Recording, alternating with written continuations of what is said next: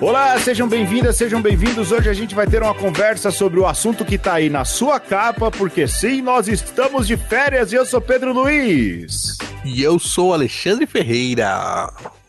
É isso mesmo, né, Alexandre? Neste exato momento em que esse programa está indo no ar, é o robô de uma conversa que está publicando, porque a gente está de férias. É isso mesmo, como diz o Luva de Pedreiro, tem que descansar porque o cabo não é de ferro.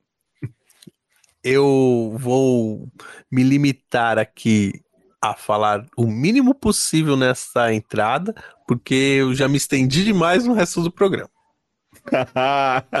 Isso mesmo, olha, a gente nesses três próximos programas, então pode ser que seja um para trás, dois para trás, ou esse mais dois, a gente vai falar um livro, um filme e uma série. Então cada um fala um pouco, uma indicação a respeito disso. A gente faz isso um pouco para, quem sabe você possa aí adquirir algum conhecimento, abrir novos horizontes, não sei e são indicações culturais, que significa que você pode ouvir, ler, assistir ou não. O ou não pode ser que seja verdade, né, Alexandre? é, pode ser que as nossas indicações sirvam para você não ver um filme, não assistir uma série ou não ler um livro. Por quê? Porque a gente foi muito chato, talvez, não sei né? É. Tô falando por mim. É, não, certamente eu também. Então é isso aí, fique aí com o programa, um livro ou uma série ou um filme. Qual que é? Não sei, olha a capa aí.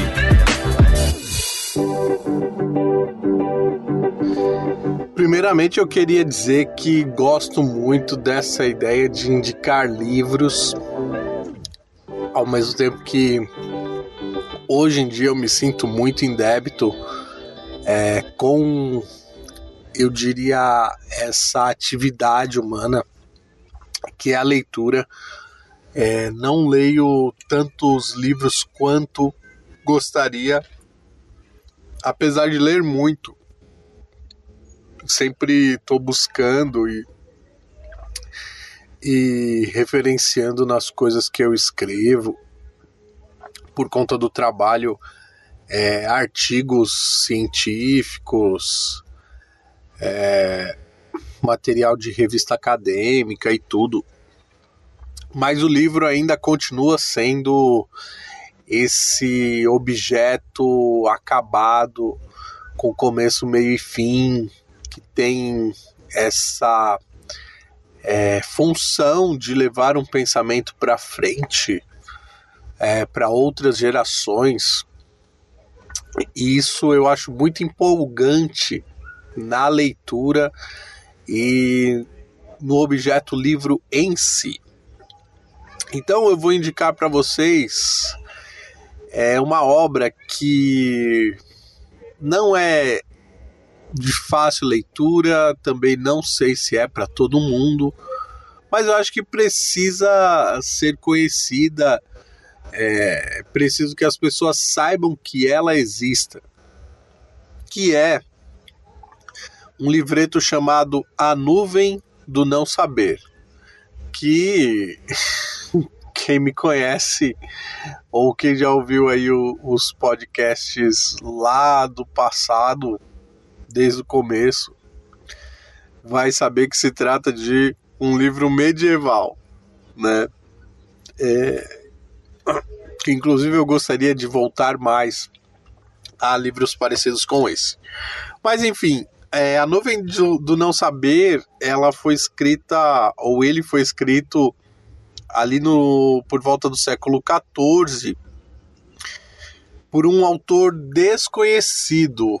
Desconfia-se que foi um monge que estava ali é, tentando passar ensinamentos para um discípulo seu ali, para um é, noviço e tudo que queria adentrar a vida contemplativa. E esse é o grande tema da nuvem do não saber. A vida contemplativa, ou a via contemplativa do conhecimento e da união com Deus. É um tema que me fascina, é um tema que eu acabei descobrindo outras nuances, outras matizes ao me aprofundar no estudo da filosofia, ainda que esse livro eu o conhecia antes é, de fazer o mestrado em filosofia. Tem edição em português, acho que é importante dizer isso. Você encontra é, de uma maneira digital aí pelas internets, mas tem também uma é, edição publicada pela Paulus, ou não, acho que é pela Vozes, quase certeza que é pela Vozes. E aí a gente pode se deter é, no próprio é, no próprio nome do livro, né? A nuvem do não saber. O que que viria a ser esta nuvem e o que viria a ser esse não saber? Então, primeiramente, para puxar aí pelo, pelo aspecto filosófico, a gente pode dizer que o não saber ele seria um estágio para depois do saber. Olha que legal. é, então, do, do ponto de vista epistemológico, né? Ou seja, dessa capacidade que o ser humano tem de conhecer as coisas, nós poderíamos dizer que o ser humano precisa conhecer as coisas. Então, vai atrás de definições, vai atrás de modos de conhecer, é, aprimora isso ao longo da sua vida, é, refina conceitos, noções. A gente aprende uma coisa quando é criança e não é que aquilo que a gente aprendeu no começo da vida vai para a vida toda, ao contrário. Você vai refinando, às vezes abandona aquele conceito primeiro, mas às vezes só complementa. Isso é fabuloso, isso é fantástico. E nisso de às vezes deixar de saber alguma coisa ou de abandonar um conceito, a via mística né, proposta aí neste livreto é, nos propõe que não necessariamente a gente precisa deixar alguma coisa no lugar. A gente pode ter um conceito, ter a noção de algo e simplesmente é, deixar uma lacuna simbólica, deixar que algo esteja na sua alma é, como algo bem é, vívido, presente, mas que não necessariamente a gente precisa nominar, precisa definir. Que é sábio a não definição de alguma coisa ou a não definição estrita. E aí, se a gente pensa em coisas é, muito, é, digamos, essenciais para a existência, a gente vai chegar à conclusão que, de fato, essas coisas não precisariam ser nominadas. É, ou definidas, como, por exemplo, o tempo. Ou ainda o amor. Você pode saber muito bem o que é, você pode sentir, mas não necessariamente precisa é, chegar aí a um, um, um rótulo que, que de, determine o que, é, que aquilo seja. E às vezes essas coisas é, acabam virando pontos de disputa, né? Não, você definiu errado, não, você é, está é, enganado com relação ao que isso seja. E isso é muito legal nessa minha indicação, né? Porque os livros, eles têm essa vocação de serem definidores, canonizadores. O que está no livro não pode ser desdito, não pode ser contradito, contrariado. Está no livro, está sacralizado, está sacramentado. Sobretudo a gente que tem aí a tradição do livro sagrado, né? Às vezes, às vezes a gente acha que todo livro é sagrado, é, que aquilo não pode ser é, contra-argumentado, enfim. E na tradição monástica e na tradição contemplativa, ou eu diria ainda nas tradições religiosas pelo mundo afora,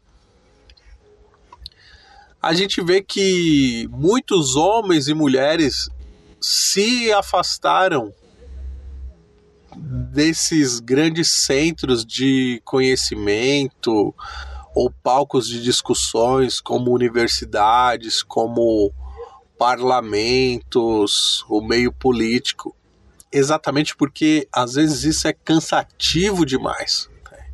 Então a via mística do afastar-se das coisas do mundo, ela serve exatamente para isso, para que a gente possa estar bem com a gente mesmo e não precisar estar certo o tempo todo. Porque muitas vezes já descobriu uma verdade maior. Então, a mística medieval, ela tem muito disso desde lá de São Bento, passando por São Bernardo de Claraval, é, e passando por praticamente todos os pensadores do medievo, a gente vai ver que hora ou outra essa temática vem. Precisamos da razão, precisamos da razão enquanto racionalidade. Será que a fé já não nos basta, mas mais do que isso, precisamos ter razão em tudo.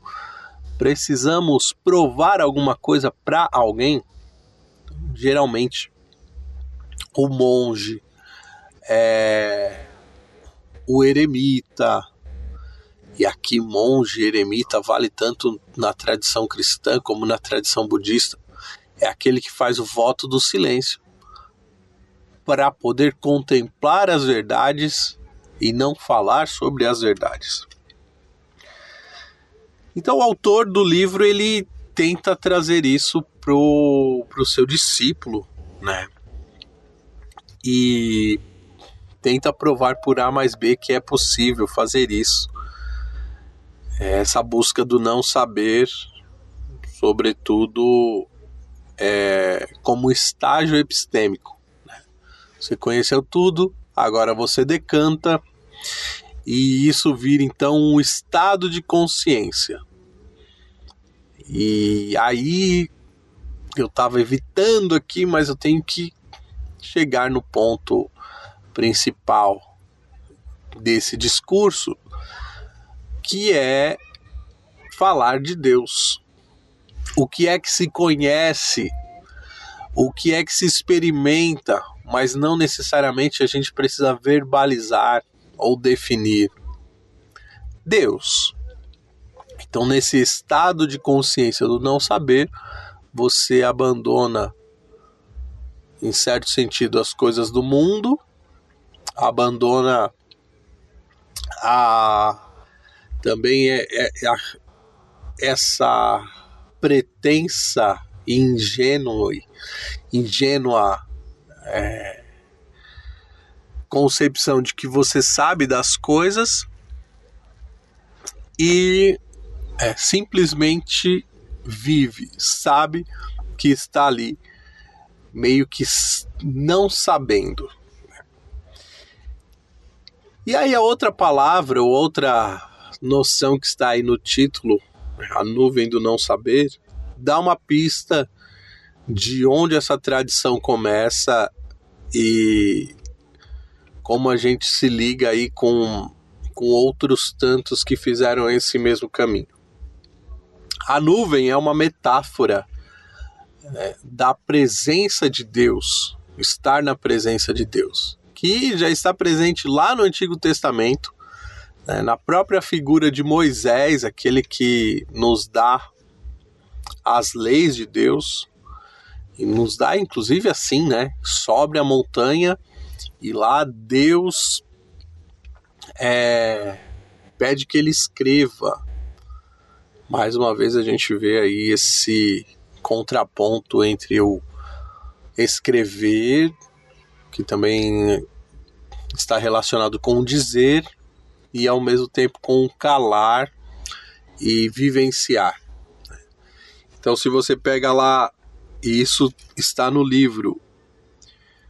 Êxodo 24, versículo 12 a seguintes. Moisés sobe a montanha é, e fica dentro de uma nuvem, e só depois de muito tempo é que Deus se apresenta e lhes dá, ou é, dá a ele, dá ao povo por meio dele as leis. Então a nuvem é esse símbolo do, do hierofânico, né? Do Deus que vem e que nos envolve. E a montanha é esse símbolo das coisas que ficaram para baixo, né?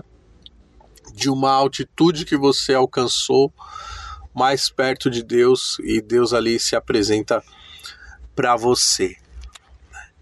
E nos dias de hoje a gente pode falar que a nuvem tem a ver também com o cloud aí do, do, do seu smartphone, do lugar onde você é, salva as coisas e que não necessariamente está num, num meio físico como um HD, como um cartão de memória, um pendrive.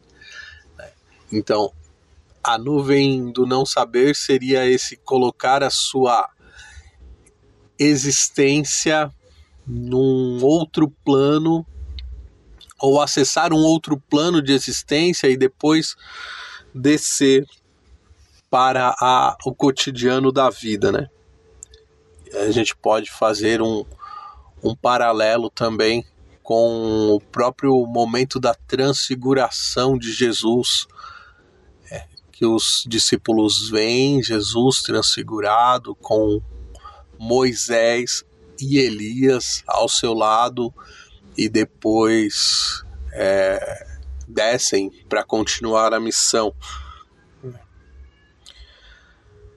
O que é interessante neste livro, para além daquele esquema básico do do é, dos livros medievais, né?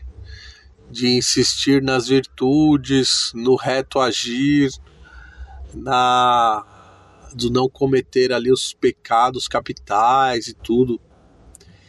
É que essa via contemplativa ela seria a perfeita caridade. Seria o ponto principal para você é, agir de maneira caritativa no mundo. Porque você sobe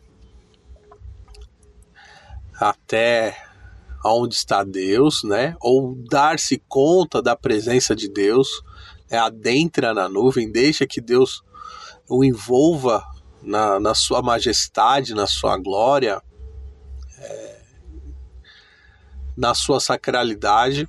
E a partir daí você é, esquece de si mesmo.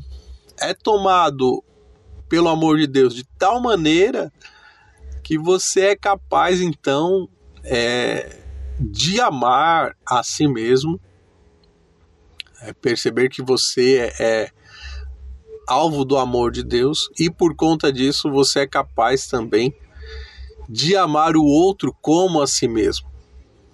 Perceber que o outro é, é alvo do amor de Deus também.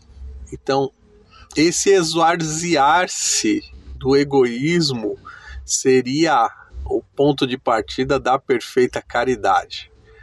Isso está lá, na nuvem do não saber. Esse livrinho que eu acho maravilhoso, apesar de bem difícil de entender, às vezes por causa da distância da linguagem de quem o escreveu.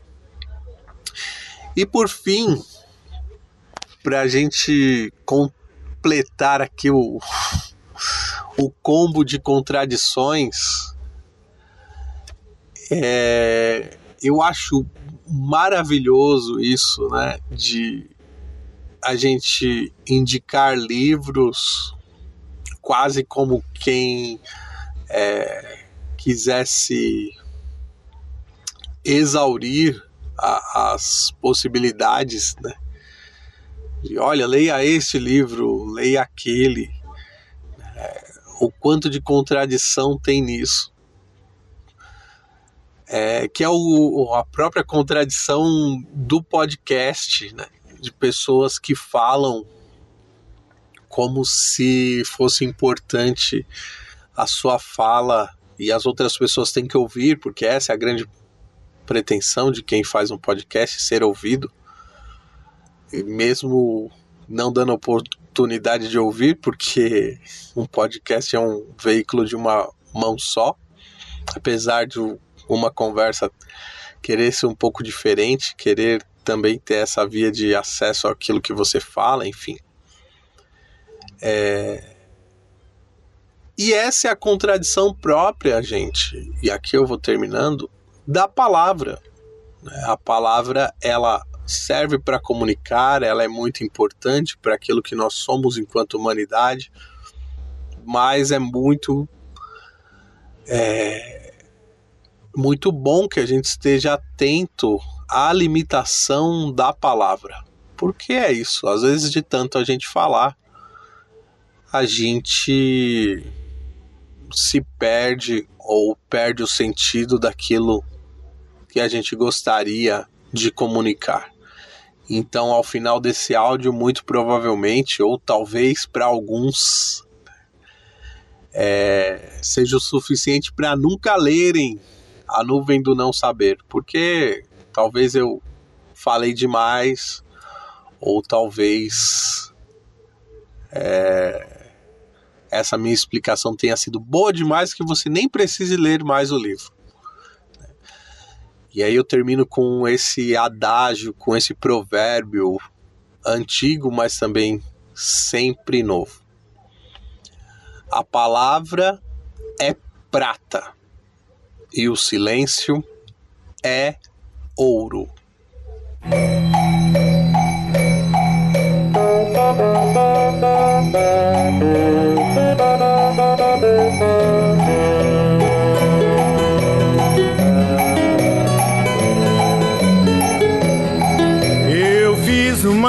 Viagem, a qual foi pequenininha. Eu saí dos olhos d'água, fui até a lagoinha. Agora, colega, veja como carregado eu vinha. Trazia minha nega e também minha filhinha trazia o meu tatu bola, filho do tatu bolinha, trazia o meu facão com todo o aço que tinha, vinte coros de boi manso só no bocar da bainha. Trazia uma capoeira quatrocentas galinhas, vinte sacos de feijão e trinta sacos de farinha. Mas a sorte desandou quando eu cheguei na lagoinha. Bexiga deu na nega, catapora na filhinha. Morreu o meu tatu bola, filho do tatu bolinha. Roubaram o meu facão com todo o aço que tinha. Vinte coros de boi manso só no bocar da bainha. Morreu minha capoeira das quatrocentas galinhas. Gorgulho deu no feijão, colega e deu mofo na farinha.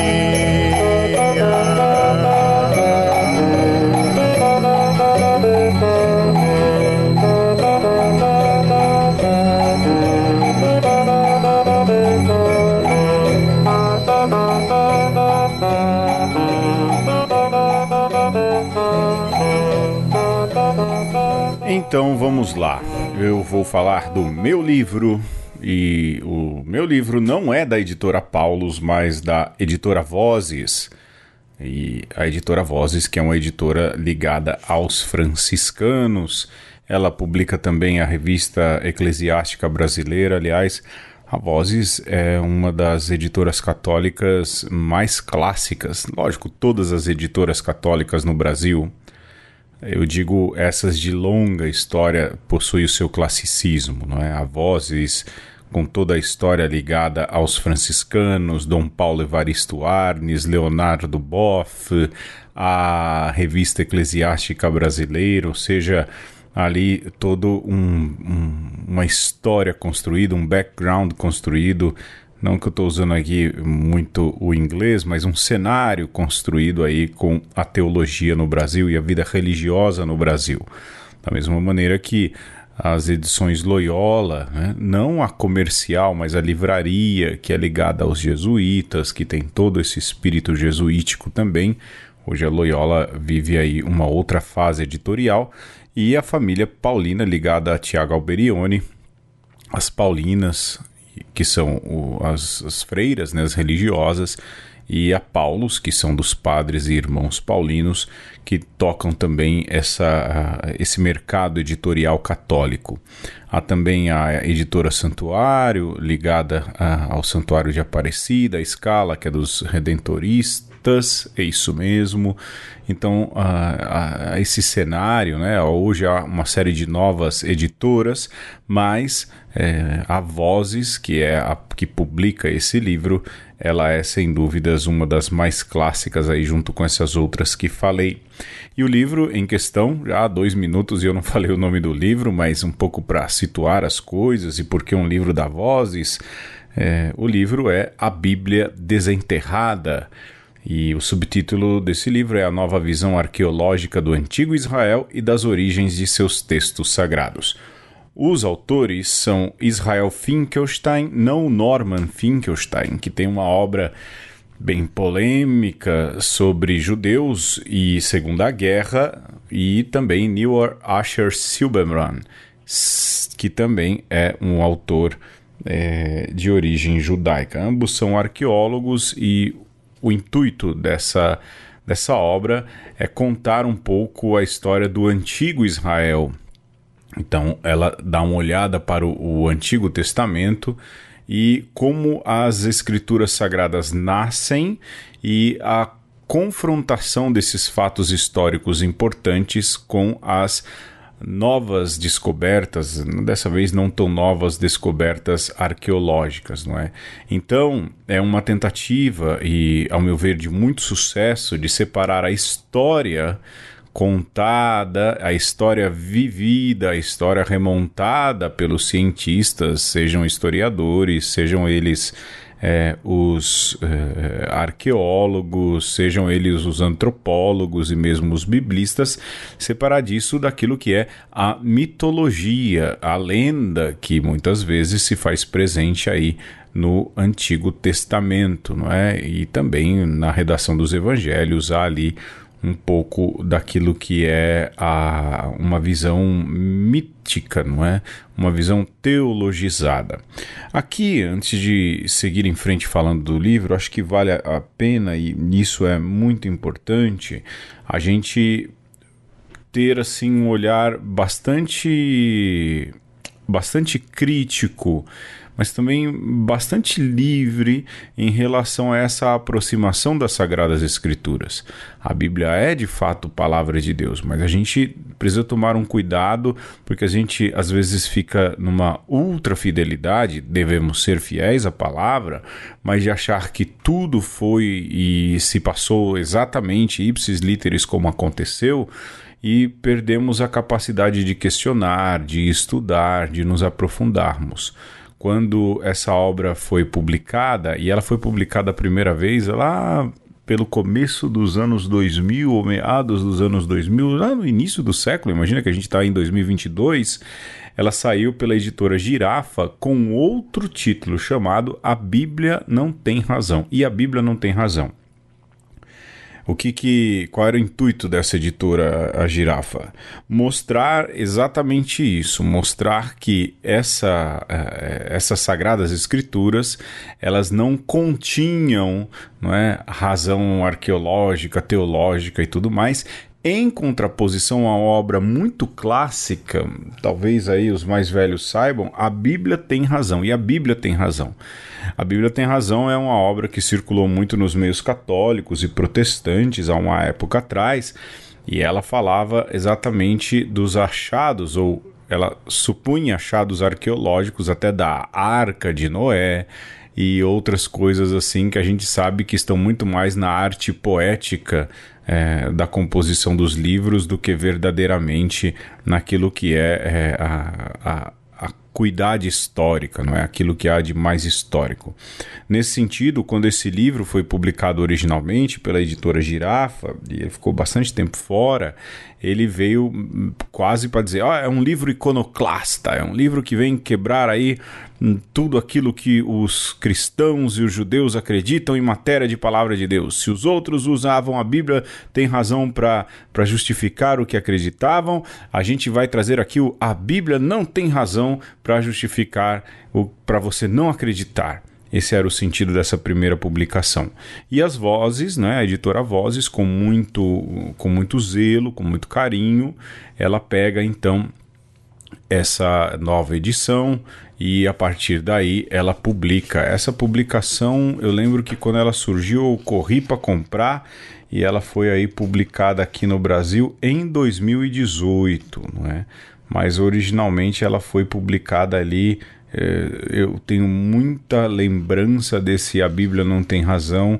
Ela foi publicada aí lá atrás nos Estados Unidos em 2001. Em 2001 foi a publicação nos Estados Unidos, um pouco depois veio para cá e aí então é, causou toda toda essa comoção, não é? Aqui quem traduz é Nélio Schneider e eu não sei ao certo se ele foi o mesmo tradutor de lá atrás. Geralmente as editoras encomendam uma nova tradução, justamente para que possa ir de acordo também com a sua linha editorial. O que, que, há de bacana nesse livro que eu acho que vale a pena? E é o meu livro de férias aí. Não o meu de férias, mas um livro que você pode, quem sabe, ir atrás e ir de férias. Primeiro de tudo é o respeito pelas Sagradas Escrituras e o respeito pela fé. É? Quando foi publicado lá, talvez a girafa quisesse, como eu disse, ser iconoclasta. Dessa vez, não. O que a gente vê e o que a gente presta atenção aqui é um profundo respeito pela história, pela fé e pelas sagradas escrituras. Não é? E ele começa, é uma obra dividida aí em três partes. Primeiro, eh, faz ali um arrazoado sobre a Bíblia como história, ou seja, a Bíblia de fato é uma fonte histórica. E aí, a partir daí, então, nessa primeira parte, eles tratam da procura dos patriarcas, e há uma coisa bem interessante aqui que, que me agrada muito, que é o fato de que eles mostram o que é muito histórico da narrativa dos patriarcas, o que pode ser assim um tanto quanto suspeito, não suspeito no sentido negativo que às vezes a gente tem da palavra, mas suspeito no sentido de, olha, é, isso aqui talvez não seja é, tão histórico assim, talvez não tenha acontecido dessa forma. E por fim, é, aquilo que é verdadeiramente é, uma, uma suposição ou talvez uma criação teológica. Então, eles fazem isso com os patriarcas, eles fazem isso com o Êxodo. Né, e o capítulo do Êxodo diz exatamente isso. O, o Êxodo realmente aconteceu. Se você nos escuta, a gente já deu algumas pistas aí dessas descobertas arqueológicas e, e e tudo mais, mas um pouco de onde a gente tira o nosso pensamento é também daqui, não é?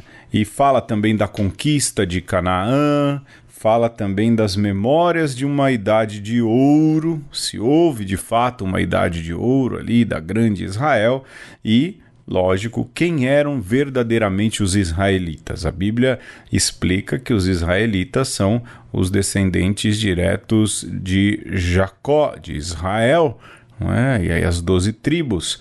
Mas também há toda a teoria do êxodo dos hebreus que se tornam os israelitas depois. É, qual é a, a, teoria que historicamente, historicamente, arqueologicamente, sociologicamente é verdadeiramente a que mais se aproxima daquilo que é a nossa realidade, daquilo que é a história humana. Lembrando de novo que há sempre um respeito muito profundo acerca do, do tema bíblico, do tema da fé. Em nenhum momento os autores deixam esse ponto de lado e gosto muito dessa tradução. O tradutor é, conservou também esse cuidado, não é? A parte 2 fala da ascensão e queda do antigo Israel. Enfim, nós sabemos que Israel teve uma ascensão, uma fase de ouro, não é, com os reis Davi, Salomão e depois uh, todo um breve reinado até que então Nabucodonosor e os babilônios conquistaram Israel, houve o exílio na Babilônia e depois eh, houve outras conquistas. Israel nunca viveu um momento de paz. Alexandre o Grande, depois o Império Romano, depois a, dissuasão da nação de Israel. Israel sempre viveu ali muito na tutela de conquistadores, isso historicamente falando. E aí o autor, os autores, melhor dizendo, Finkelstein e o Silberman, fazem aí toda essa conexão. Então há uma questão, não é? De fato, é, houve um só Estado, uma só nação, um só povo, como as Sagradas Escrituras descrevem, como hoje Israel afirma ser, porque de fato é, a Israel de hoje tenta dizer, é, tenta afirmar, tenta passar que é a mesma Israel ali dos tempos pré-Jesus Cristo, não é? Mas a cronologia, a história, e aquilo que são as escavações arqueológicas mostram que talvez essa Israel seja muito forte e a outra Israel aqui da base para essa não tenha sido tanto, não é? E aí se fala do primeiro reino esquecido de Israel, que vive, aconteceu aí por volta dos anos 800 antes de Cristo. Fala-se também na sombra do império, não é? E de qual império? Do, como eu disse, dos impérios que vão aí dominando Israel a todo tempo, a todo instante, não é? E por fim, há uma parte 3, que é falando de Judá e a criação da história bíblica. Aqui os autores então tentam fazer uma transição interessante daquilo que é Judá, a nação que se, a, a, tribo, a cidade que se sobressaiu dentro dessa grande nação de Israel, onde fica Jerusalém, onde fica a capital, não é? E a partir daí então cria-se uma história bíblica, essa que conhecemos aí, as histórias do Antigo Testamento, não levando em conta os profetas, nada disso, levando em conta essas narrativas de uma Israel pujante, antes do exílio e depois do pós-exílio também, não é? Então ele trata aí de algumas questões muito interessantes que fala da transformação de Judá num reino, isso aconteceu por volta do, entre os anos 900 e 700 a.C., ou seja, bem longe. Entre a guerra e a sobrevivência, que foi ali o período da Babilônia, ou seja, veja, um, um período aí de quase 150 anos, não é? É bastante tempo. A gente não vive isso tudo, né? São algumas gerações aí e depois a grande reforma que existe, e aqui os historiadores pensam com muito, muita atenção que é aqui que se começa a formar verdadeiramente a história bíblica e depois o exílio e o retorno né, à terra de Israel, do povo de Israel para a terra de Israel, e aí então começa a se fazer uma, uma nova história, é? ou se contar uma nova história, ou formular uma memória até então perdida. O que há de interessante aqui nos anexos é a historicidade dos patriarcas, né? o que há de, de historicidade ali, é, uma procura daquilo que é o verdadeiro Monte Sinai, as teorias alternativas acerca da conquista dos israelitas e também é, porque a arqueologia tradicional do período davídico e salomônico está equivocada, ou seja, porque que há algumas coisas ali que se fala é, dessas regiões está equivocada. Também fala ali a era de Manassés e os registros arqueológicos desse tempo, de que tamanho era o reino de Josias, não é, um dos grandes de Israel, e os limites da província de Jehud, não é, ali daquilo que são os judeus uma província verdadeiramente. Eu gosto bastante dessa obra. Eu tive a oportunidade de, quando em Israel, visitar a, as escavações da cidade perdida de Davi. Não é? Ela fica bem abaixo ali daquilo que é a Jerusalém atual. E de fato você consegue perceber uma, uma diferença bem grande daquilo que a gente tem, um pouco a cultura cinematográfica passa para gente uma sensação de grandiosidade que quando você chega nos sítios arqueológicos você consegue perceber que não são tão bem assim, é?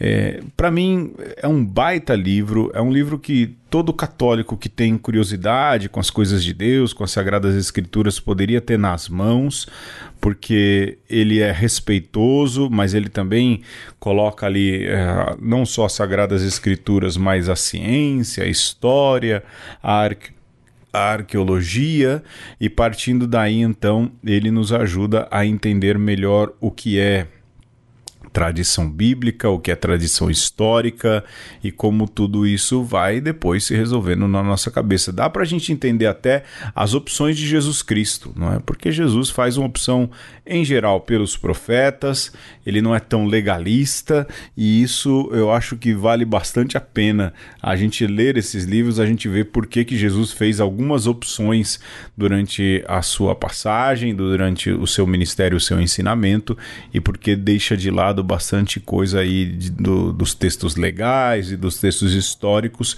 justamente porque ele acaba olhando para aquilo que talvez seja o melhor fruto, essa é uma opinião minha pessoal, não desfazendo da palavra de Deus, mas o melhor fruto deixado por todo esse período, sem dúvida, é a escola profética, da qual Jesus faz parte e também nos chama a fazermos parte juntos. A Bíblia Desenterrada, nova visão arqueológica do antigo Israel e das origens dos seus textos sagrados, de Israel Finkelstein e Neil Archer Silberman publicado pela editora Vozes. É um bom livro para você ler nas férias, quem sabe depois, e quem sabe possa aí sugerir um papo com a gente no conversa conosco gmail.com. Até o próximo programa.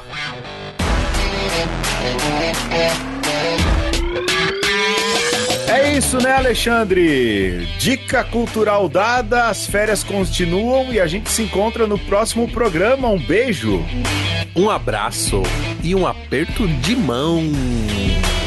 Até daqui a pouquinho. Até daqui a pouco.